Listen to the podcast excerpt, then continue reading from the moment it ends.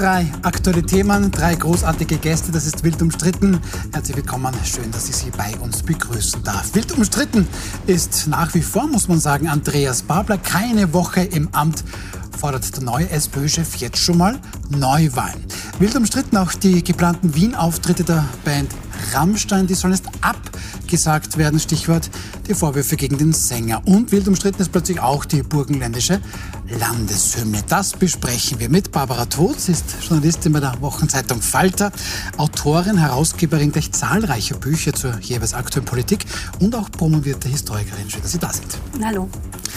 Andreas Mölzer, quasi der zweite Historiker in der Runde, ehemaliger EU-Abgeordneter für die FPÖ, lange Jahre dort auch Chefideologe, schreibt seit Jahren auch Kolumnen für die Tageszeitung und die Presse und die Kronenzeitung. Herzlich willkommen.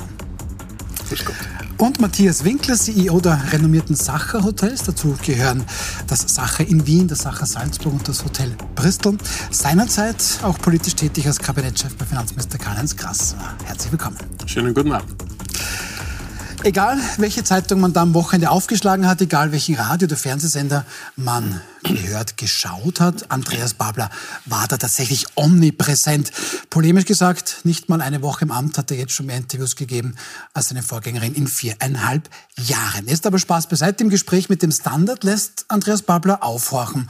Er fordert Neuwahlen, am besten jetzt und sofort. Er sei jedenfalls bereit. Andreas Mölz, eine Neuwahlforderung aus der Opposition ist jetzt nichts Besonderes, auch nicht überraschend. Wenn Andreas Babler aber noch nicht mal eine Woche im Amt ist, äh, vielleicht dann aber schon etwas überraschend, macht er sich damit einen Gefallen? Naja, es ist ziemlich kühn, würde ich sagen. In Anbetracht der Umfragen und in Anbetracht äh, der Performance, die die SPÖ in den letzten Tagen und Wochen geliefert hat, ne, ist das schon ein tolles Unterfangen. Ne? Äh, ich weiß nicht, ob er mit 15 Prozent heimgehen will oder ob er hofft, dass er charismatisch genug ist, um in ein paar Wochen oder Monaten das zu drehen, aber ich kann mir das nicht vorstellen. Ich glaube eher, der Herr Babler hat ja gezeigt, dass er also, äh, wie soll man sagen, das Herz auf der Zunge trägt ne, und aus, seinem, äh, aus seiner Meinung keine Mördergrube macht ne, und äh, offenbar sehr spontan Dinge von sich gibt, die vielleicht nicht ganz so durchdacht oder nicht ganz so analytisch äh, vor, von ihm äh, entsprechend überlegt sind. Ne.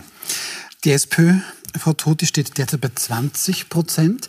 Ähm, das würde jetzt nicht unbedingt ja, für eine Neuwahl sprechen, aber darauf kann sich Andreas Babler wirklich schon berufen. Binnen kürzester Zeit ist da schon eine Art Bewegung entstanden. Man hat dann, wenn knapp, aber doch, und auch im zweiten Durchzählen, aber dann auch wirklich bei den Delegierten auch gewonnen. Also da ist schon eine Kraft dahinter.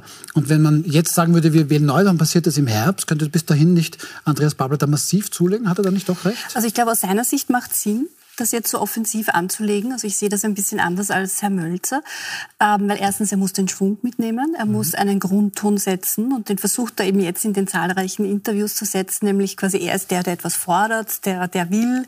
ähm, der auch kann äh, in, seiner, äh, in seiner Welt. Und ich glaube, er will einfach dieses Duell Babler gegen Kickel äh, als Metathema in den nächsten Wochen mhm. und Monaten ähm, platzieren. Mhm. Und das finde ich jetzt strategisch gar nicht so unklug, weil er dadurch die ÖVP so ein bisschen in so eine Nebenrolle drängt. Also wir kennen das ja, auch in Wien hat das ähm, Michael Häupl, der ehemalige äh, Wiener Bürgermeister, bei jedem Wahlkampf gemacht, dass er das quasi zum Duell die Landtagswahl oder die Gemeinderatswahl in Wien zum Duell zwischen ihm und damals noch Herrn Strache ausgerufen hat.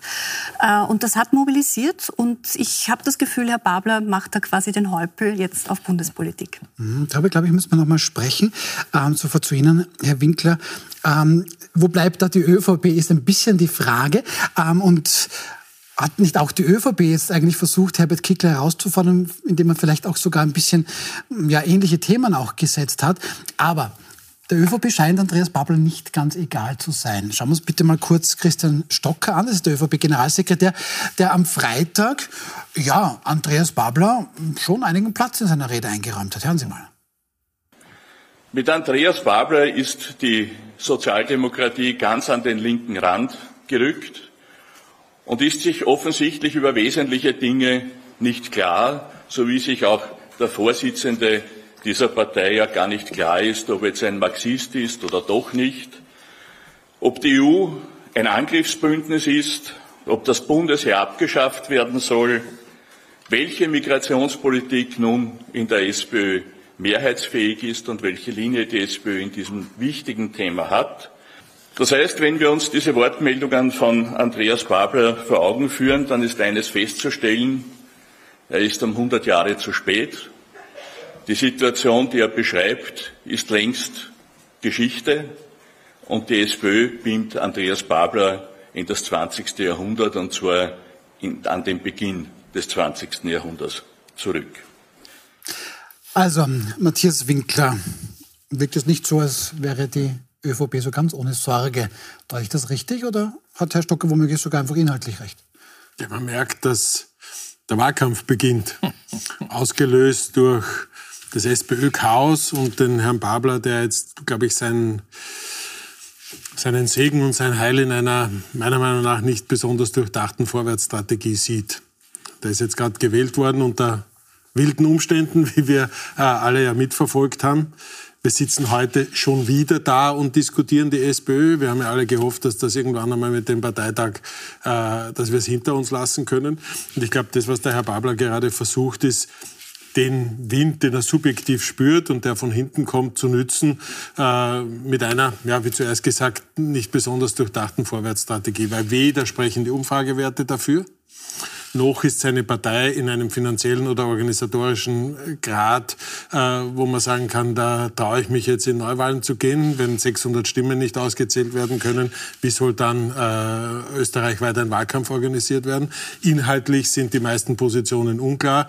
Ähm, EU ja, nein, Marxismus ja, nein. Also da sind so viele Fragen offen, die Partei ist so durcheinander, ähm, dass es, glaube ich, eher in der Psychologie des Herrn Babler liegt, der jetzt in einem Hypo äh, versucht, äh, ja, nach vorwärts zu laufen und hofft, dass sich hinter ihm halt die Partei einreiht und, und mit ihm da in eine Richtung geht. Ich glaube, die ÖVP kann, tut das Einzige, was im, was im Moment sinnvoll ist, nämlich das jetzt einmal ins Leere laufen lassen und zu warten, wenn sich dieser Staub oder die Freude des ersten Feuerwerks gelöst, äh, gelegt hat, was bleibt denn dann noch übrig? Und da wird übrig bleiben eine zerstrittene Partei, da wird übrig bleiben unklare Inhalte, da wird übrig bleiben keine Organisationsstruktur, da werden übrig bleiben jede Menge Fragen, da bleiben übrig äh, verschiedene Lager mit verschiedenen, nämlich konträr verschiedenen Ideen äh, zu der aktuellen Themenlage. Also ich kann mir nicht vorstellen, dass die Grünen und die ÖVP, und ohne die geht's nicht, jetzt in Neuwahlen laufen. Das heißt, das ist jetzt ein äh, Sturm im Wasserglas. Ich verstehe ihn, wie gesagt, aus seiner höchstpersönlichen Logik heraus, aber Umsetzungswahrscheinlichkeit, dass wir im Herbst wählen, würde ich zwischen null und nix äh, einschätzen. Und bis dorthin wird es wohl auch dauern, bis wir das wahre Gesicht der SPÖ ähm, kennenlernen. Denn Dazu fehlt mir noch jede Fantasie, äh, wie Plakate ausschauen sollen, wie Inhalte ausschauen sollen etc. Gut, bitte. Darf ich nur zur Analyse von der Frau Totos äh, sagen, das ist schon sehr optimistisch. Schauen Sie, da ist jetzt der Drittplatzierte einer Mitgliederbefragung wieder erwarten Chef geworden. Ne? Äh, erstens einmal optimistisch, weil Sie glauben, dass die Partei oder die SPÖ jetzt geeint ist oder dass die, die Kluft oder der Zwist jetzt ausgeräumt wäre. Sehe ich überhaupt nicht. Zweitens, sein Linkskurs, den er ja äh, offensiv vorträgt, schafft es vielleicht, dass die SPÖ nicht hin zu den Kommunisten ausrinnt und nicht hin, also auch zu den Grünen, dass sie sich vielleicht im linken Wählersegment stabilisiert. Das heißt aber nicht, dass man das Wählerpotenzial erhöht, weil wie könnte er es denn erhöhen, wenn er die Wutwähler, die sogenannten, die jetzt FPÖ oder zu Kickel tendieren, wenn er die gewinne? Und warum sind die Wutwähler bei der FPÖ gelandet? In erster Linie wegen der Migrationsproblematik. Und gerade mit seinen Ansagen wird er diese Leute mit Sicherheit nicht zurückgewinnen. Ne? Also ich sehe äh, ähnlich wie der Herr Winkler, auch da einen, einen eher rhetorischen Versuch, äh, der ja in der Realität aufgrund der Umfragen der Grünen und der ÖVP nämlich eine, keine Chance auf Realisierung hat. Also doch vielleicht macht das ja genau deswegen. Also ich teile Ihre Analyse das auch, sein. dass die mhm. Partei ähm, sicher momentan gespalten ist. Die Front verläuft zwischen Wien und dem Rest. Die Burgenländer sind quasi ja, eine, ja. Eine, eine, Einheit für sich. Aber ich meine, Herr Babler muss sich jetzt mal mit Herrn Ludwig arrangieren und das wird nicht lustig, das ich, weil Herr Ludwig ja schon angekündigt hat, dass er gar nichts davon hält, dass hm, man in hm. Zukunft äh, den Parteichef mehr, und die Mitglieder mehr einbindet und über Koalitionsabkommen ein, äh, abstimmt. Also das will, wollen die Wiener nicht, das will Babler aber schon. Also das wird sicher sehr, sehr schwierig. Und ähm, natürlich hat, hätte ein, ein Doskozil hin zur Mitte mehr geblinkt, als es jetzt Babler macht. Also das, die, auch diese Analyse teile ich. Aber deswegen glaube ich, dass er eben jetzt nach vorprescht und dieses, ähm, dieses Duell ausrufen möchte, er oder Kickel, weil das ist Das ist eigentlich schon seine. Chance. Das ist ja, das ist das, was aus seiner Sicht jetzt ähm, noch am, am, am Aber- ehesten aber er- funktioniert. er ich wird's sage nicht, dass ich es gut finde, Er sondern ich analysiere es einfach quasi er auf der wird's nicht, strategischen Er wird es nicht umsetzen und er wird es nicht durchsetzen können. Ja, und er hat ja jetzt schon unnotwendigerweise Festlegungen getroffen, äh, die ihn später entweder so binden werden, dass er mit keiner Koalitionsvariante zurechtkommt, oder er muss sich dann erneut Bildberichte aus dem Jahr 2023 anhören, im Jahr 2024, was er alles gesagt hat und was er nicht umsetzen kann. Also ich glaube schon, dass es einen Unterschied macht, ob ich äh, SPÖ-Chef bin oder ob ich Bürgermeister von Dreiskirchen bin, in dem, was ich sage, wo meine Glaubwürdigkeit am Prüfstand steht und so weiter und so fort. Und aus diesem Blickwinkel, muss ich sagen, verstehe ich diese Vorgangsweise aus einer Psychologie des, des, der Freude heraus, aber aus einer taktischen Überlegung verstehe ich das schon gar nicht. Denn wenn der SPÖ-Chef antritt und sagt, wir müssen jetzt wählen gehen, aber es will halt sonst keiner wählen gehen, dann wird er mit dem übrig bleiben. Und dieses Übrigbleiben wird von ihm übrig bleiben. Ähm, und das ist also für mich nicht nachvollziehbar, warum er sich da für ein paar Zeitungsmeldungen oder für ein paar Überschriften derartig auf die, auf die Schienen legt, auf die Gleise haut, auf die Straße pickt, wenn man so will. Ähm, macht meiner Meinung nach überhaupt keinen Sinn, taktisch auch nicht. Aber seine, seine Fans, ja, die finden diese Leidenschaft, diese. Euphorie natürlich Ja, sehr, in, sehr der gut. In der Politik, es wird ja für ihn darum gehen, nicht nur die SPÖ hinter sich zu versammeln, sondern es wird ja darum gehen, über die SPÖ hinaus Stimmen zu bekommen. Und mit der Vorgangsweise ist es halt mehr als fraglich. Aber das ist genau der Punkt. Er ist jetzt vor allem, also ich finde, er hört sich eigentlich an wie ein sehr, sehr guter Gewerkschaftschef.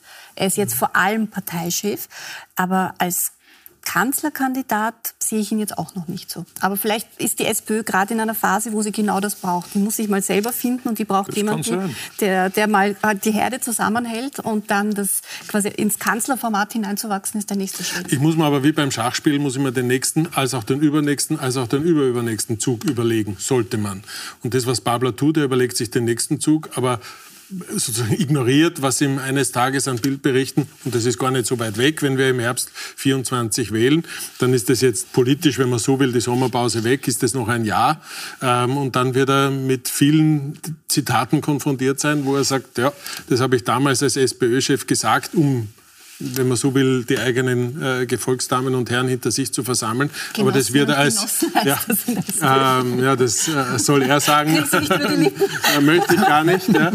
Ähm, äh, aber er wird damit konfrontiert sein, dass er als SPÖ-Chef wieder mal, es ist ja schon, schon mehrfach bewiesen, dass er das ein paar Mal gemacht hat, Dinge gesagt haben wird, die er später nicht umsetzen wird können. Und so jemanden für, die, für, für einen Regierungschef äh, kandidieren zu lassen, ich glaube auch nicht, dass das den, der Mehrheit in der Sozialdemokratie Wobei es ist es ja oft, und da bin ich sehr froh, wenn ich Sie heute hier habe, Herr Mölzer, Chefideologe, habe ich schon mal gesagt, also Sie können genau dieses Denken, das vielleicht der Herr Winkler dann eigentlich meint, dass dem Herrn Babel auch gut zustehen würde, Sie können dieses Denken.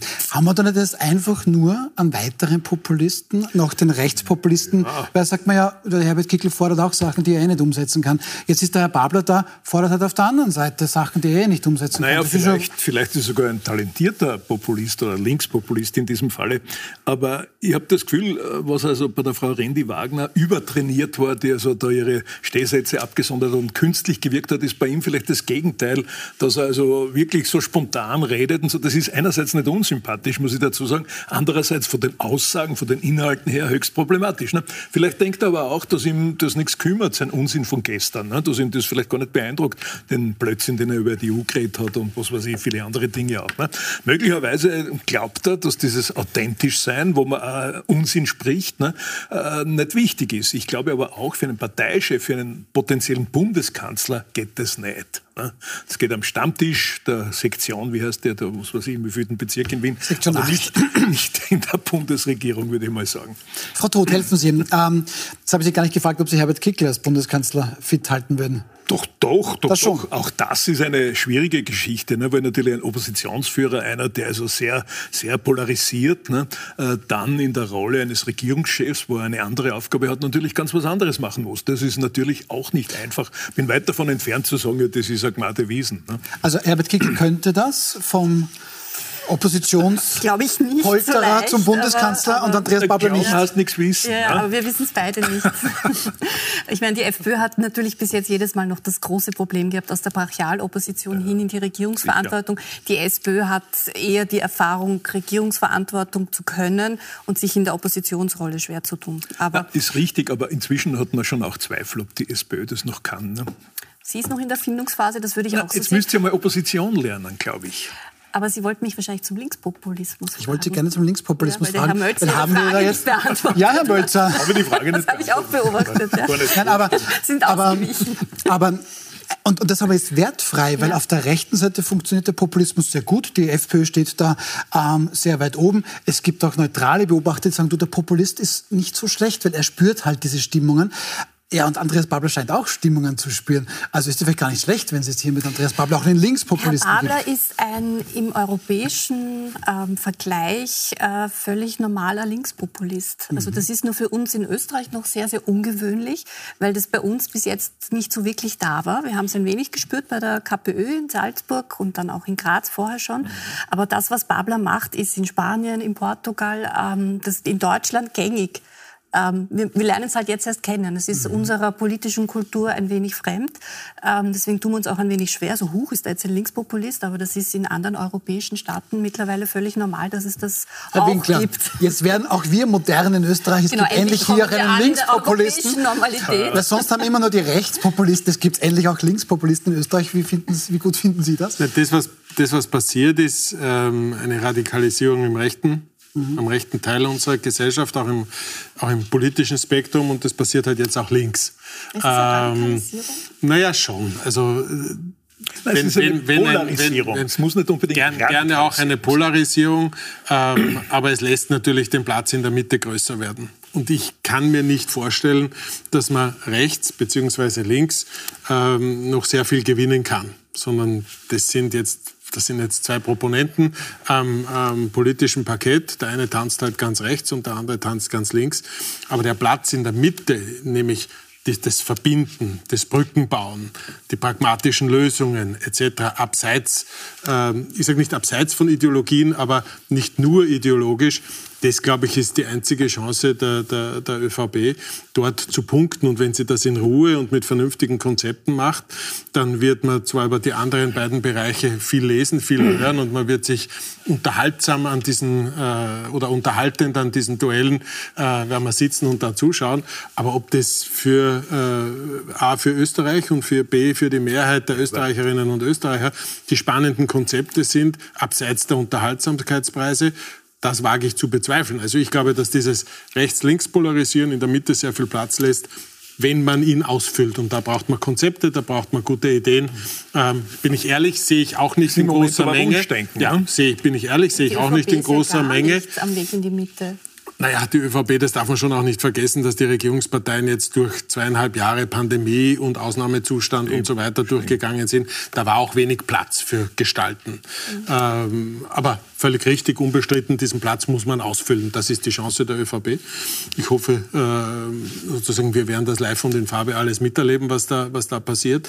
Aber die Strategie Babler, noch einmal, ich kann sie nicht nachvollziehen, ich halte sie für falsch, weil ich glaube, dass er, ja, ich, glaube, Sie haben gesagt, das Ausrinnen der Parteien Richtung links vielleicht verhindert, aber in Richtung Mitte blockiert er damit. Und diesen Deal, Das diese Strategie Meinung. verstehe ich Da nicht. sind wir einer Meinung, nur Ihre Analyse äh, im Hinblick auf die ÖVP ist ein bisschen vom Wunschdenken, also der, der Wunsch der Vater des Gedanken. Ne? Weil im Moment zeichnet sich das ja nicht ab. Sie haben ja völlig recht. Eher glaubt die ÖVP, das Kurzsche Erfolgsrezept wieder beleben zu können, indem sie freiheitliche Inhalte äh, plagiiert ne? und damit also Wähler, das war halt der Wahlerfolg von 1907, äh, 2017, 1917 wäre lustiger, äh, von 2017. Ne?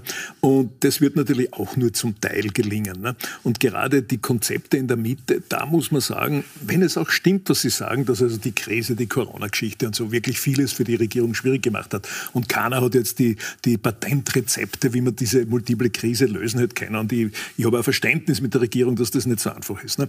Trotzdem sind natürlich handwerkliche Fehler passiert. Und, und mit, diesen, mit dieser Politik der Almosen, der Einmalzahlungen hat man die Inflation angeheizt und, und, und. Also das sind schon Dinge, die man im europäischen Vergleich auch als wirklich handwerkliche Fehler der Regierung an den Pranger stellen kann. Und ich fürchte, es zeichnet sich da die große ÖVP-Renaissance bis zur nächsten Wahl. Was heißt, ich fürchte, ich hoffe, dass es sich nicht, nicht abzeichnet. Aber eins muss man zum Babler, um zurückzukehren, sagen. Ne? Mit seiner Strategie, dass er alle ausschließt, ne? die FPÖ sowieso und auch die ÖVP jetzt mehr oder weniger, ne? treibt er natürlich äh, die ÖVP oder umgekehrt die FPÖ in die Arme der jeweiligen anderen Parteien. Das, es ist natürlich ein Lagerwahlkampf, der auf uns zukommt. Ne? Hier links, dort bürgerlich rechts oder wie man das definieren will. Ne? Populismus, und das sagen ja Sie, Linkspopulismus ist normal, dann einigen wir uns doch darauf, dass Populismus als solcher ein Wesen, vielleicht nicht immer schön, der Demokratie ist. Ne? Und dass alle Parteien, die Erfolg haben, populistisch sein wollen. Links, rechts oder auch in der Mitte kann man auch populistisch sein. Ich habe Populismus nie als Schimpfwort ansehen. Ja, ja, also, nein, das sind wir uns einig. Ich gebe Ihnen recht beim Lagerwahlkampf. Und das Interessante ist, wir hatten ja in Österreich also Lagerwahlkämpfe kennen wir ja so eigentlich nicht, weil nie eine Partei antritt mit einer klaren Koalitionsansage. In anderen Ländern ist das durchaus ja, der Fall. Klar. Aber wir hatten eine Bundespräsidentschaftswahl, Alexander mhm. van der Bellen gegen Herrn Hofer. Und das war eigentlich ein Lagerwahlkampf. Volksfront, alle gegen Hofer. Und, genau, alle gegen Hofer. Also Sie nennen es Volksfront. Ähm, Herr van der Bellen, oder es wurde dort eher als Anti-FPÖ-Koalition mhm. oder als Anti-Hofer-Koalition verstanden. Und ähm, van der Bellen hat damit deutlich gewonnen. Das heißt, das ist, glaube ich, auch das, was Babler im Hinterkopf hat, dass er sich denkt, okay, wenn ich eine Chance habe, dann muss ich einfach ja. eine alle gegen Kickel-Koalition. Ja. Da hat man aber die ÖVP mit an Bord genommen. Für Einige diese, der ÖVP. Also nur die, die bürgerliche. Die Parteilinie die ÖVP, offiziell war sicher nicht für Hofer. Nein, nein, die Parteilinie, ja, aber sie war auch nicht ausgesprochen dagegen. Und es waren die an Bord, denen das grauslich war, dass aber, man aber, mit der FPÖ Aber nicht alles, was hinkt, ist gleich ein Vergleich. Ja? Also ich glaube, die, die, ich habe es nicht als Vergleich, aber als als quasi historische Bundes Analogie. Als Hoffnung die, für die, die Bundespräsidentschaftswahl äh, damals war halt auch wirklich in einer gesamt anderen Konstellation, als es das heute ist. Und es werden ja nicht zwei zur Wahl stehen, sondern es werden mehrere zur Wahl stehen.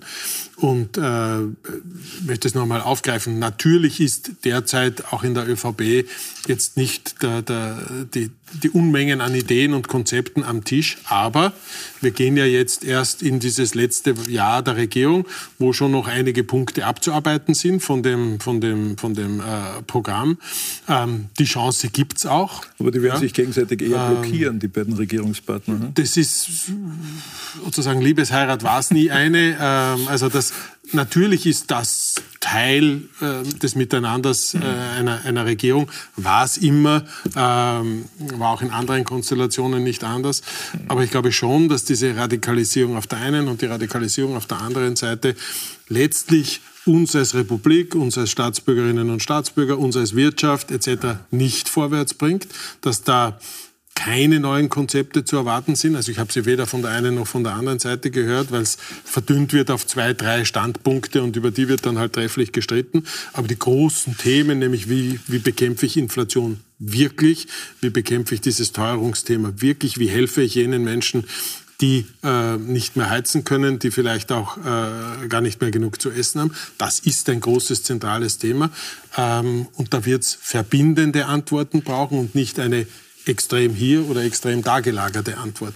Und alle anderen Themen, die wir haben, Steuerlast, äh, Lohnnebenkosten, wie kriegen wir unsere Wirtschaft wieder in Gang, äh, wie kriegen wir die Bürokratie herunter und all diese Themen, die, wird, die werden sich nicht mit Ideologie und in einem Rechts-Links-Wahlkampf beantworten lassen. Das wissen aber die Wählerinnen und Wähler ganz genau. Und deshalb glaube ich, dass es in der Mitte diesen größer werdenden Platz gibt.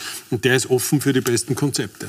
Ja, oder offen für jemanden, den Babler ins Spiel bringt, innerhalb der SPÖ, der quasi auch diese Flanke ihm abdeckt. Aber das werden wir in den nächsten Tagen wissen, ob es da jemanden gibt. Sehr spannend. Es wird am Morgen ja die ersten Personalentscheidungen des Andreas Babler dann geben. Da werden wir natürlich morgen auch berichten, beziehungsweise gegebenenfalls auch im Wild umstritten.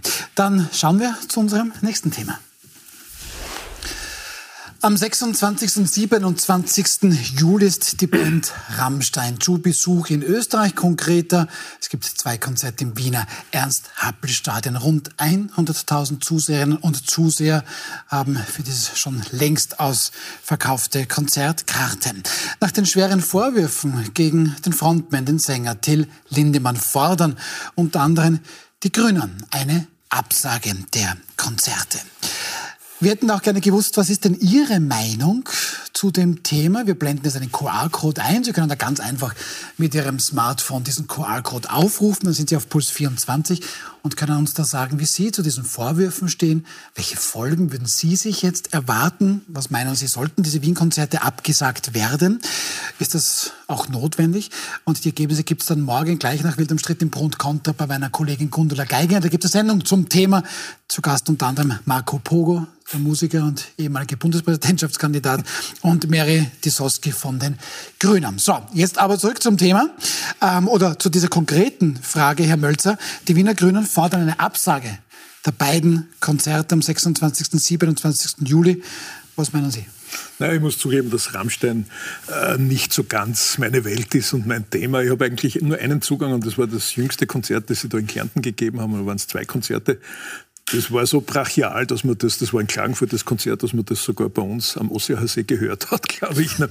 Und ich kenne natürlich diese Anwürfe aus den Medien jetzt, die also schon erschreckend sind, ne? wenn das wirklich so die Realität ist. Ich glaube, dass in erster Linie da der Rechtsstaat gefordert ist ne? und dass weniger Vorverurteilungen, sondern wirklich eine solide Recherche oder, oder Untersuchung der Staatsanwaltschaft für sowas angesagt ist. Ob man deswegen Konzerte verbieten soll, äh, ich verstehe, dass man vielleicht äh, als weiblicher Besucher dann ein bisschen vorsichtig ist, wenn man in dieses Konzert geht oder nicht gleich in der ersten Reihe sitzen möchte. Ne? Aber, aber ob man Konzerte verbieten soll, das weiß ich nicht. Ne? Nur eins ist klar, wenn ich äh, mir, und Relata Refero, ich bin da kein, kein authentischer Zeuge, wenn man hört, was halt im Umfeld von, von solchen äh, Brachialkonzerten und Gruppen los ist und so kann man sich einiges vorstellen. Und wenn das nur ansatzweise stimmt, was die, die weiblichen Opfer da berichten, dann ist das eine schlimme Sache. Sache. Ne? Sollte man eben, weil diese strafrechtliche Aufarbeitung von Tod, das würde jetzt natürlich auch noch Zeit in Anspruch nehmen. Das ja, wird sich für 26. und 27. Juli nicht ausgehen. Was meinen Sie, soll man da jetzt diese Wien-Konzerte aufgrund der Vorwürfe absagen? Nein, verbieten? also wenn es bis dahin nicht quasi äh, fundierte, ähm, belegbare ähm, Misstaten gibt, ähm, soll man es, finde ich, nicht absagen. Äh, Sie haben ja letztens in München auch gespielt. Ähm, Sie haben unter anderen Umständen gespielt. Es gab ganz viel äh, Awareness, äh, Personal und Security im Publikum. Mhm. Es gab, wenn ich das richtig verstanden habe, auch ähm, im Bühnenaufbau und dahinter nicht diese Bereiche, die es sonst immer gab. Da haben einfach die Veranstalter auch reagiert. Ähm, also es braucht sicher Sicherheitskonzepte, andere, die gibt es. Die soll es in Wien dann auch geben. Und ähm, ich sehe es wie Herr Mölzer. Also bevor es jetzt dann nicht eine juristische Aufklärung gibt, die Vorwürfe sind massiv, die sind ganz, ganz schrecklich. Ähm, aber bevor es nicht quasi klar ist, was wirklich passiert ist, ähm, sollen die schon spielen. Im Rechtsstaat gibt es halt die Unschuldsvermutung. Ne? Auch wenn ich dem Herrn Lindemann als Frau in der Nacht nicht begegnen möchte. Ne? Das Foto da Herr Winkler. Das als Mann wollen, weiß ich auch nicht. Ja, ja da habe ich weniger Angst. Ja, okay. Touché, gefällt mir. Ähm, Herr Winkler, ähm, es gibt eine eigene Petition, ja, die hat den Titel Keine Bühne für mutmaßliche Täter. Da hat man am Wochenende gehört, ja, 4.000, 5.000 Unterstützerinnen und Unterstützer gibt es. Wir haben jetzt nochmal nachgesehen, jetzt am Abend sind es in etwa 8.400, 8.500, die klipp und klar sagen, weg mit diesem Konzert, ich will, dass das jetzt verboten wird. Es wird aber 100.000 Zuseherinnen und Zuseher dann dort geben. Wo positionieren Sie sich da? Keine Bühne ist für mutmaßliche Täter oder braucht es da im Rechtsstaat dann auch tatsächlich eine staatliche juristische Untersagung, nachdem Vorwürfe erwiesen sind? Ja, ich bin da gar nicht so im Dissens mit, mit äh, beiden anderen. Ich glaube, das Wichtigste ist jetzt einmal schnellstmöglich Aufklärung, was ist denn wirklich passiert. Ähm, da kann eine Staatsanwaltschaft von sich aus tätig werden, kann Vernehmungen, kann Untersuchungen, kann Zeugen etc. Dass da noch nichts passiert ist, wundert mich ein bisschen, weil die Vorwürfe derartig schwierig und, und schwerwiegend sind, dass man da eigentlich gar nicht mehr warten sollte, sondern das ist, glaube ich, einmal primär ähm, aufzuklären, was ist da passiert. Der zweite Punkt ist, wenn das wirklich so passiert ist, dann ist das meiner Meinung nach auch das Ende von Rammstein, weil wenn mit Drogen oder äh, K.O.-Tropfen oder anderen Menschen gefügig unter Anführungszeichen gemacht werden müssen und sich dann auch noch äh, diese Dinge abspielen, die da behauptet werden, das ist derartig fürchterlich. Das kann nicht sein und das darf auch nicht sein. Und wie gesagt, da ist der Rechtsstaat am Zug.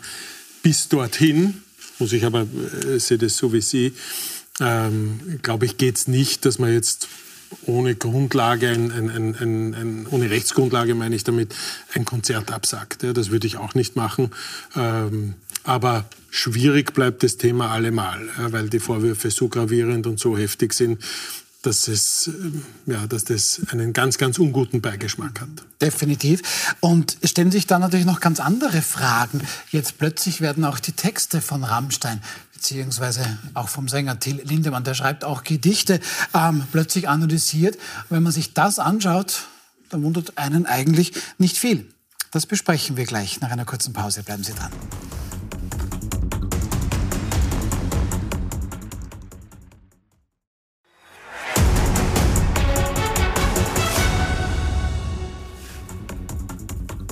Willkommen zurück bei Wild umstritten. Hätte ich mir auch nie vorstellen können, dass ich mit Andreas Mölz, mit Barbara Tode, mit Matthias Winkel über Rammstein werde diskutieren im Beruf beziehungsweise hier in diesem Studio.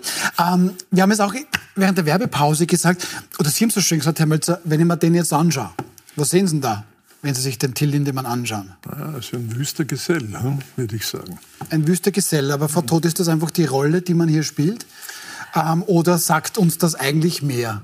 Das ist seine Bühnenperson, ähm, die aber offenbar in den letzten Jahren sehr stark auch mit seiner privaten Person verschmolzen ist. Das legen zumindest diese Vorwürfe nahe. Ähm, in Würde altern als Popstar schaut anders aus. Also da kenne ich, oder als Rockstar, da kenne ich andere Vorbilder. Ich finde, das ähm, geht sich irgendwie alles gar nicht mehr aus. Wir, wir sprechen hier über Vorwürfe, das muss man auch immer wieder sagen, also strafrechtlich ist nichts erwiesen, aber die Vorwürfe, und da möchte ich gerne rein, was Frau Todt hier sagt, 60 Jahre jung, vermutlich, sagt man, nach den Scorpions, Deutschlands erfolgreichste Rockband. Ja, 500 Millionen Euro sollen die schon eingespielt haben. Und dann habe ich es notwendig, dass ich junge Mädchen mir dazuführen lasse. Ähm, das ist ein Vorwurf, wie gesagt. Aber ist das vorstellbar für Sie? Oder ist das notwendig, wenn es stimmt? Eben, also das hoffe ich alles nicht. Mhm. Ich hoffe, dass das nicht stimmt, aber ähm, das müssen jetzt die Behörden klären. Also ich glaube, das muss ermittelt werden und es muss klar festgestellt werden. Soweit ich weiß, gibt es bis jetzt keine Anzeige, sondern es gibt nur Statements. Aber ich glaube, da sollte eine Staatsanwaltschaft nicht auf Anzeigen warten, sondern von sich aus tätig werden und das so schnell wie möglich und so klar wie möglich aufklären. Und wenn das so war, dann muss das das Ende und ist auch automatisch das Ende der Band, weil das können auch Fans nicht gutheißen, dass Drogen, Alkohol, äh, K.O.-Tropfen etc. verwendet wird, um wilde Fantasien auszuleben. Das geht nicht und in einer Zeit wie heute schon gar nicht. Und das ist auch gut und richtig so. Genauso problematisch ist aber jetzt die Vorverurteilung, die stattfindet auf Basis von äh, nicht genau wissen und ein, zwei, drei Leute sagen etwas. Ähm, also eine ganz schwierige Gemengenlage, auch ein Thema, glaube ich, bei dem wir uns alle in der Diskussion gar nicht so wohl fühlen. Mhm. Ähm, darum ist wichtig, dass man da jetzt äh, Klarheit schafft, Wahrheit schafft und dann ein, ein klares Urteil darüber fällt. Schön sind diese Vorwürfe natürlich bei weitem nicht. Das ist absolut erschreckend. Und wenn ich mir vorstelle, dass Kinder von Freunden oder die eigenen da äh, in der Nähe waren oder sein könnten, dann ist das nichts, was, was, man, was, man sich, was man sich überlegen will. Dazu muss man sagen, der letzte Satz. Rammstein ist natürlich ein Konzept, siehe auch die Bilder, das auf Provokation, das auf Überspitzung und so weiter ausgelegt ist jetzt in den Texten, die, wir werden ja noch darüber sprechen, ähm, ja, die kann man sich so wahrscheinlich gar nicht anhören oder wenn man die vorliest und jetzt den Kontext sieht, wird einem da ganz übel. Aber auch der Bühnenauftritt, das Feuerwerk, der, der Krawall, der Radau, das ist ja alles Teil eines, eines wahrscheinlich auch finanziellen Konzepts. Also darüber würde ich jetzt nicht urteilen, sondern das ist Teil eines ja, einer, einer Bandidee. Zentrale Frage. schon urteilen kann, ganz kurz, ist, finde ich, die Art und Weise, wie jetzt die Band umgeht mit den Vorwürfen. Ja. Und da war es schon, äh, finde ich, erschreckend zu sehen, dass ja zuerst in den ersten Statements sie schon gesagt haben, ähm, die, die Geschichten der Frauen sollen gehört werden. Also das war zuerst einmal eigentlich, ein, wie man es halt auch macht, oder? In der Krisensituation, in so, in so einem schwierigen Fall. Äh, wir wollen den Frauen einmal zuhören. Und dann aber kam quasi der Schritt zurück und Slap-Klagen, Anwaltsklagen, äh, Drohungen gegen äh, recherchierende Journalisten, natürlich auch gegen die, vor allem gegen die Frauen, die sich jetzt zu Wort gemeldet haben. Also das, der, der Umgang, ich glaube, das kann man heute schon sagen, ist der Umgang mit diesem ganzen total schwierigen Vorwürfen und dem Thema ist verbesserungswürdig, wenn nicht hochproblematisch. Also, aber mich voll zu. Ja. Das Schlüsselwort für mich war das, was Sie gesagt haben zuerst, das ist eine Bühnenfigur. Ne? Die Frage ist, und ich bin kein Kenner weder der Texte noch der Musik noch der Biografien der, der Herrschaften, aber ist das jetzt eine Kunstfigur, ne, die da mit Provokation, mit unglaublichem pyrotechnischem Aufwand äh, sozusagen Kunst, je nachdem, wie man das definiert oder empfindet, das lasse ich jetzt dahingestellt. Ne? Aber dann ist es natürlich schon äh, auch die Frage, ist das die Bühnenfigur allein oder ist das dann verinnerlicht, indem man das auch lebt, quasi im, im wirklichen Leben, was man dort an Provokationen, schrecklichen Dingen, was weiß ich. Ne? Und das ist eine Frage darf des Strafrechts. Darf ich das, das eben gleich, was Sie auch ja. gesagt haben, Sie kennen die Texte noch gar nicht. Schauen wir da mal kurz rein. Ich glaube, Sie haben ja alle mitbekommen, welche Vorwürfe da gegen Till Lindemann erhoben werden. Also das sollen, ja, für Konzertbesucherinnen gecastet worden sein, ihm dann zugeführt worden sein und teilweise, so die Aussagen, sollen da auch K.O.-Tropfen verwendet worden sein. Ähm, und es soll dann zu sexuellen Handlungen womöglich auch ohne Einwilligung gekommen sein. Und wenn Sie das wissen und dann diesen Text lesen, schauen wir uns mal kurz an. Ähm, aus dem Lied Ach so gern, denn ach so gern habe ich die Frauen geküsst und doch nicht immer auf den Mund. Ich wollte immer wissen, wie es ist und küsste mir die Lippen wund. Ich nahm sie einfach in die Arme und manche hauchte leise Nein, doch ich kannte kein Erbarmen. Am Ende sollten sie es bereuen. Muss man immer aufpassen. Aber wenn ich das jetzt lese und diese Vorwürfe, und das, wir sprechen von Vorwürfen, ja, von nichts Bewiesenem, aber welches Bild ergibt das? Tun wir da Unrecht? Weil Sie haben so schön gesagt, was ist da jetzt das Werk, was ist da jetzt die Person? Das ist die Frage. Ja, Oder wissen wir es nicht? Kann man ja auch sagen. In der Wissenschaft ist es die Frage, das lyrische Ich. Ja, das darf ja alles quasi. Das ist jetzt das lyrische ja. Ich, darf angeblich alles. Und das ist ja auch das, auf, äh, auf das sich Künstler in so einem Moment ähm, berufen. Äh, man kann, sorry, trotzdem Scheiße finden. Absolut. Also ich finde das unmöglich. Ich würde es ich nie vortragen, ich würde mir auch das Lied nicht anhören wollen. Mhm. Es gibt so 100.000 Fans, die das gerne machen. Die müssen sich das selbst zurechtlegen und mit sich ausmachen. Ich mhm. äh, finde es einfach grauenhaft. Mhm. Ah, Herr Winkler, ähm, es ist plötzlich eigentlich interessanterweise sind wir beide, wenn ich dafür uns beide sprechen darf, schon ein bisschen länger auf dieser Welt. Und auf einmal ist man schockiert, weil es in der Rock... Lausbuben. Nein, es ist man schockiert, dass die Rockmusik, ähm, die Musikbranche da offensichtlich sowas kennt. Gut.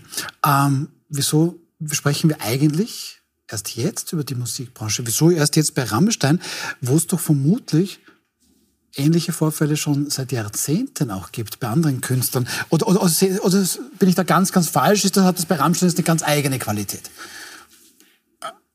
Wiederum, nicht alles, was hinkt, ist ein Vergleich. Ich glaube, wir haben es in der Filmszene mit, äh, mit Weinstein und so weiter gesehen. Da war es wohl auch über Jahrzehnte so. Und dann braucht es einen Anlassfall und dann bricht das plötzlich auf, MeToo-Bewegung und so weiter. Legendäre ähm, Besetzungscouch. Ne?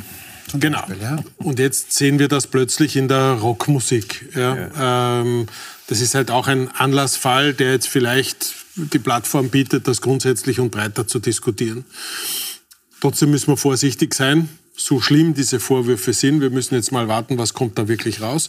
Wenn sich das bestätigt, dann muss das mit einer klaren strafrechtlichen Konsequenz letztlich dem Rechtsstaat äh, äh, abgehandelt werden. Und dann ist das meiner Meinung nach auch das, das Ende äh, der Band. Band ja. Wenn das nicht so ist, ja, dann die Liedtexte, die Sie vorgetragen haben, ich weiß nicht von wann die sind, aber die hat sich jetzt über viele Jahre haben sich die Fans nicht daran gestoßen in einem anderen Kontext, mhm. nämlich dieser Vorwürfe hören sich die fürchterlich an. Bis dorthin war das Kult für Hunderttausende. Also das war ja nicht unter, unter Ausschluss der Öffentlichkeit, sondern das sind ja Lieder, die seit vielen, vielen Jahren öffentlich bekannt sind etc.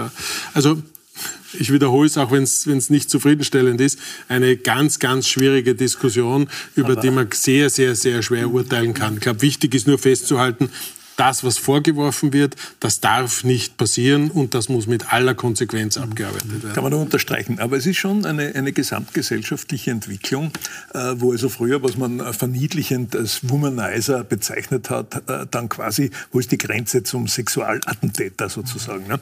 Und mit der MeToo-Bewegung ist natürlich vieles auf, wie Sie den Weinstein genannt, vieles aufgebrochen. Ne? Auf der anderen Seite hörst du natürlich so Dinge wie irgendwelche älteren Damen dann, was weiß ich, im Zuge dieser MeToo Debatte sagen, ja, und der hat mich vor 30 Jahren im College geküsst, ohne dass ich zugestimmt habe und so weiter, wo du dann sagst, na lächerlich ne, oder übertrieben oder hysterisch. Ne. Auf der anderen Seite, wenn du dann solche Vorwürfe hörst ne, und das rundherum, ne, äh, dann ist es natürlich schrecklich. Aber es ist ein bisschen schwierig. Ne. Du hast also schon das Gefühl, jetzt kommen auf einmal alle Themen aufs, aufs, oder solche Dinge aufs Tapet, wo es früher wahrscheinlich bei irgendwelchen Rockbands äh, mit Groupies auch Dinge gegeben hat, die vielleicht nicht immer sehr schön waren. Ne? Ähm, ich glaube, man kann es ja, man runterbrechen auf, ich meine, es, es, heißt ja nicht umsonst Sex, Drugs and Rock'n'Roll, mm. aber man kann es runterbrechen, wie immer, in solchen Dingen auf die Frage, war es einvernehmlich? Ja, nein heißt ja. nein. Fertig, und das ist es, ja. ja und das, das, ist, das ist das, was quasi ähm, dann auch strafrechtlich ähm, relevant ist. Ähm, dass äh, es Groupies gibt, dass die auch eine Zeit lang ein, ein Idol auch der sexuellen Selbstbestimmung und Befreiung waren ja, ja, in den klar. 60er und 70er Jahren, ähm, dass das jetzt natürlich alles quasi anders gedacht wird äh, und dass vielleicht ähm, der Fall Rammstein später mal der Punkt gewesen sein wird, wo sich das mhm. alles sehr, sehr ändert. Wir wissen es heute nicht, aber es gehört einfach aufgeklärt. Und Nein heißt Nein ist, glaube ich, etwas, was man je, immer wieder sagen kann, weil das ist für alle jungen Frauen, die unterwegs sind, ich meine, sie, die kennen das eh alle, aber man kann es nicht oft genug wiederholen. Das gilt. Und daran müssen sich alle halten. Und das, und, darüber, und, um das geht's. Und das muss die Debatte auch möglich machen. Das darf man sagen. Natürlich. Äh, das muss man auch sagen. und das muss werden. auch öffentlich diskutiert werden, wenn das nicht so ist. Und insofern tut die Debatte so schwierig, wie uns da jetzt alle tun. Insofern ist es gut, dass die Debatte da ist, weil es zeigt, du darfst das diskutieren, du darfst das öffentlich machen, du darfst nicht nur, sondern du sollst es sogar. Und weil diese Dinge in der Sekunde, wo es die Freiwilligkeit, den Boden der Freiwilligkeit verlässt, ähm, ist es strafrechtlich relevant und das darf nicht passieren. Das darf keinem Buben, das darf keinem Mädchen, keinem Mann, keiner Frau, niemandem passieren. Und da möchte ich vielleicht äh, zu, zu Frau Todt noch sagen, für die Jungs ist das ja vielleicht noch wichtiger, denn völlig egal, ob du glaubst, du bist ein Rockstar oder du tatsächlich einer bist, Nein heißt nun mal Nein. Nein. Und damit zu unserem abschließenden Thema. Nach Ober- und Niederösterreich, nach Kärnten und Salzburg wird jetzt auch für das Burgenland eine neue Landeshymne gefordert. Die IG Autorinnen und Autoren verweist da heute in einem offenen Brief darauf, dass der seinerzeitige Autor der burgenländische Hymne ähm, 1936 ganz konkret ein NSDAP-Landwirtschaftsfunktionär gewesen ist. Aus dem Büro von SPÖ-Landeshauptmann Hans-Peter Dorfstil heißt es, danke man nehme diese Vorwürfe ernst, aber die Notwendigkeit, da was zu ändern, sehe man hier nicht. Herr Winkler, jetzt hat offensichtlich die burgenländische Landeshymne ein NSDAP-Mitglied geschrieben. Ähm, soll man die jetzt ändern oder nicht? Deshalb. Ich kann das und will das auch nicht entscheiden, sondern ähm, die, die, die, die, Doch, Herr Winkler, Sie müssen. Die, die, und ich bin froh, dass ich das nicht muss, ja, weil das, glaube ich, auch eine ganz schwierige Debatte, äh, weil das auch eine schwierige Debatte ist. Aber Wichtig ist, dass man das aufarbeitet, sich anschaut, wer war das wirklich, ja. was hat der für eine Rolle gespielt, ist das ein Mitläufer, ist das ein, äh, ist das ein äh, besonders aktiver, ist das einer, wie es halt damals alle waren, etc., dann äh, wird man den Diskurs darüber führen müssen. Ähm, Mehr, mehr glaube ich gar Sie, nicht. Sie dazu. schlagen sich hier vor. Ich habe zwei Historiker hier sitzen. Ja. Frau, Die Frau sind Tod. sicher auch profunder darauf ja. eine Antwort zu geben. Nein, Sie haben, Sie haben das gut gemacht. Frau Tod, ähm, jetzt ja, war der 1936 NSDAP Landwirtschaftsfunktionär. Wir haben extra nachgeschaut. Es gab dann in etwa 38 erst. Oder war es dann 38? Schau, Entschuldigung, geht schon los, bitte. Ja. Er war im Ständestaat. Ne? Das ja. ist typisch, ich meine, die Lyrik, die da ja. Äh, in vielen Landeshymnen übrigens ähnlich, ne? das ist eine, eine, gewisse pathetische Geschichte, ein bisschen aus der Zeit gefallen. Für uns wirkt es dieser Regionalpatriotismus. Und das war ihm damals im Ständestaat, im, in der schwarzen Diktatur, äh, war das jemand, der also diesen Text verfertigt hat. Der Text ist ja sehr bieder, wenn man das liest. Fürs Burgenland, das erst wenige Jahre damals bei der Republik war, ne? als ehemaliges Deutsch-Westungarn. Ne? Und äh, was der dann wirklich war, also als Kriegsverbrecher ist er mir noch nicht untergekommen. Nein, Mitläu also äh, wird wahrscheinlich von 700.000 also Österreichern, ja, ja. wie es halt so war. Ja, Vielleicht war er auch überzeugt, das weiß man nicht. Ne? Ja. Aber deswegen zu sagen, wir die Landeshymne, das ist so eine Hypermoral, eine historische Ex-Post. Ne? Das ist, ist, ist es Hypermoral, Nein, Frau ist, ist es nicht. Ähm, das gehört natürlich aufgearbeitet. Ich meine, ich muss zugeben, ähm, ich habe den, äh, den Komponisten bis dato auch nicht gekannt. Ich bin aber auch heißt nicht, Peter Zauner bin auch nicht Spezialistin für für, burgenländische, ähm, für burgenländische ähm, schwer patriotische Blut- und Bodenlyrik dieser Zeit. Ähm, man schaut halt dann mal schnell nach. Der Wikipedia-Eintrag ist auch noch etwas, genau, etwas dürftig. Ähm, das scheint ein bisschen ein blinder Fleck zu sein. Ähm, das gehört jetzt quasi ähm, beforscht. Da gibt es sicher jede Menge Quellen. Und das der übliche Vorgang. Ich meine, Österreich erlebt das ja nicht zum ersten Mal. Wir haben äh, mannigfach Männer vor allem aus dieser Zeit, die halt Gedichte und äh, sonstige Dinge gemacht haben, die lange Zeit auch Straßennamen und Platznamen hatten. Mhm. Ähm, der übliche Vorgang ist, dass man das ähm, in der Wissenschaftssprache nennt man das dann kontextualisiert. Ja. Also dass man zumindest ähm, dazu sagt, wer diese Person war, Licht und Schatten. Ja. Das gibt's Ganz klassische Warum Helden nicht? gibt es nicht. Es ja. gibt auch nicht die klassischen nur Bösewichte, bis auf ein paar Ausnahmen. Also meistens ist die Biografie etwas, das Licht und Schatten kennt. Es wird auch bei diesem Herrn Zauner so Sicher. gewesen sein. Mhm. Deswegen gleich die Hymne quasi in den Boden zu stampfen oder neu zu dichten, finde ich, muss jetzt auch nicht sein. Ich finde es eigentlich besser, wenn man sich anhand dessen auseinandersetzt mit diesem Teil der Geschichte. Das ist die 30er Jahre, sind immer noch ein ähm, ein heißes Kapitel in der österreichischen mhm. Geschichte. Ähm, wir erleben das sehr oft, auch bei den Loega-Debatten, die es in Wien immer das wieder gibt. Wiener insofern, genau, also ja. insofern ist es gut, dass man darüber diskutiert, dass man es aufarbeitet und dass es am Ende dann wahrscheinlich eine Zusatzplakette oder ja. Ähm, ja einfach mehr, mehr, ja, mehr Wissen über ja diese beim, Hymne Wenn die burgenländische Hymne gesungen wird, kann sie nicht eine, eine, genau. eine, die der Herr Ruiz dichtet, die möchte ich mir auch nicht an. Sie ist natürlich auch sehr männlich, die Hymne. Das ist, klar, ist auch auffällig. Mit Ausnahme der guten Paula Radovic ne, ja. das immer Männer. Das, was vielleicht wichtig ist, ohne da den beiden HistorikerInnen äh, querkommen zu können, ich glaube, dass Österreich in dies oder mit dieser Zeit eine besondere Sensibilität haben sollte, mhm. ähm, weil das auch eine der schlimmsten Zeiten war, die, die wir so durchmachten. Und ich glaube, ähm, dass man das jetzt faktenbasiert gut aufarbeiten muss, klar herausarbeiten muss, wer Schlimm war das. ist es aber noch in der vorschlimmen Zeit, ne, in der schwarzen Diktatur. Ja, aber die war auch, schon, auch die immer war es war. Bin ich ganz Ihrer Meinung. Ich glaube, glaub, wir brauchen also maximale Sensibilität zu dieser Zeit. Und dann wird es daraus irgendein Ergebnis geben. Und dann wird wahrscheinlich in Österreich weiterhin nichts passieren und es wird irgendwo eine Plakette Aber hängen oder ein Zusatztext. Sagen, eins muss man auch sagen, das, was Sie sagen, ist völlig richtig und gegen Kontextualisierung ist ja überhaupt nichts einzuwenden. Ne? Aber es ist diese Cancel Culture ist schon ein Zug Aber die Kontextualisierung auch, ne? ist ja, ist ja hey, nicht Cancel ist Culture. Ja, Weil das wäre ja, dass man den quasi Aber, aber an sich die ja, Tendenz, die Tendenz geht ein bisschen von den Initiatoren dahin. Ne? Aber das, was Sie vorschlagen, ist überhaupt nichts dagegen zu sagen. Also, Herr Winkler, jetzt dürfen Sie abschließend entscheiden, weil... Na, vorsingen bitte. Ja, naja, das ist, nein, aber das hört man, das, was wäre Ihnen persönlich lieber, wenn man es eben sagt und Herr Mölzer versteht die IG-Autorinnen und Autoren so, ja. das müssen wir bitte wegtun, weil der war eben der Autor dieser Zeilen, der war eben NSDAP-Mitglied oder eben, wie Frau Todt sagt, erklären wir das. Sagen wir das, okay, das war dieser Mann, der hat das damals so geschrieben, das finden wir gut, das finden wir schlecht, weil das war damals diese Zeit. Also wegtun oder kontextualisieren, wie wir gerade gelernt haben. Also ich habe versucht, so ein bisschen äh, heute zu lesen, was, was, was da passiert ist. Und ich, das, was ich gelesen habe, ist noch nicht ausreichend an Information, um eine Entscheidung treffen zu können. Tendenziell wird man das wahrscheinlich nicht wegtun, sondern wird es erforschen, wer war er, was hat er gemeint, wie ist das im, im, im, historischen Zusammenhang gewesen. Und dann wird wohl übrig bleiben, als gelernter Österreicher, ähm, dass das bleibt. Und dazu wird es irgendeine Erklärung in ein paar Geschichtsbüchern oder eine Plakette äh, geben und wir werden sie weiterhin singen.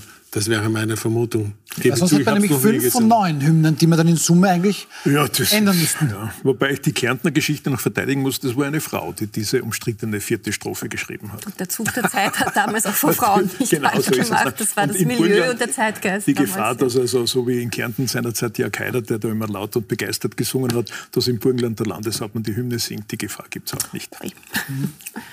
Gut, aber diesen Zeitgeist kann man dann irgendwie abstreifen oder gehört der nun mal zur österreichischen Geschichte? Nein, nein, Zeitgeist soll man nie abstreifen. Also das ist quasi die ständige Herausforderung, sich mit dem auseinanderzusetzen, weil nur so kann man aus der Geschichte heraus, ich meine, lernen ist eh ein großes Wort, mhm. aber so kann man zumindest sich weiterentwickeln. Also ich finde nichts schlimmer, als wenn man sagt, Decke drüber, Decke drüber, und ja. wir reden nicht mehr drüber, weil das bringt eine Gesellschaft nie weiter.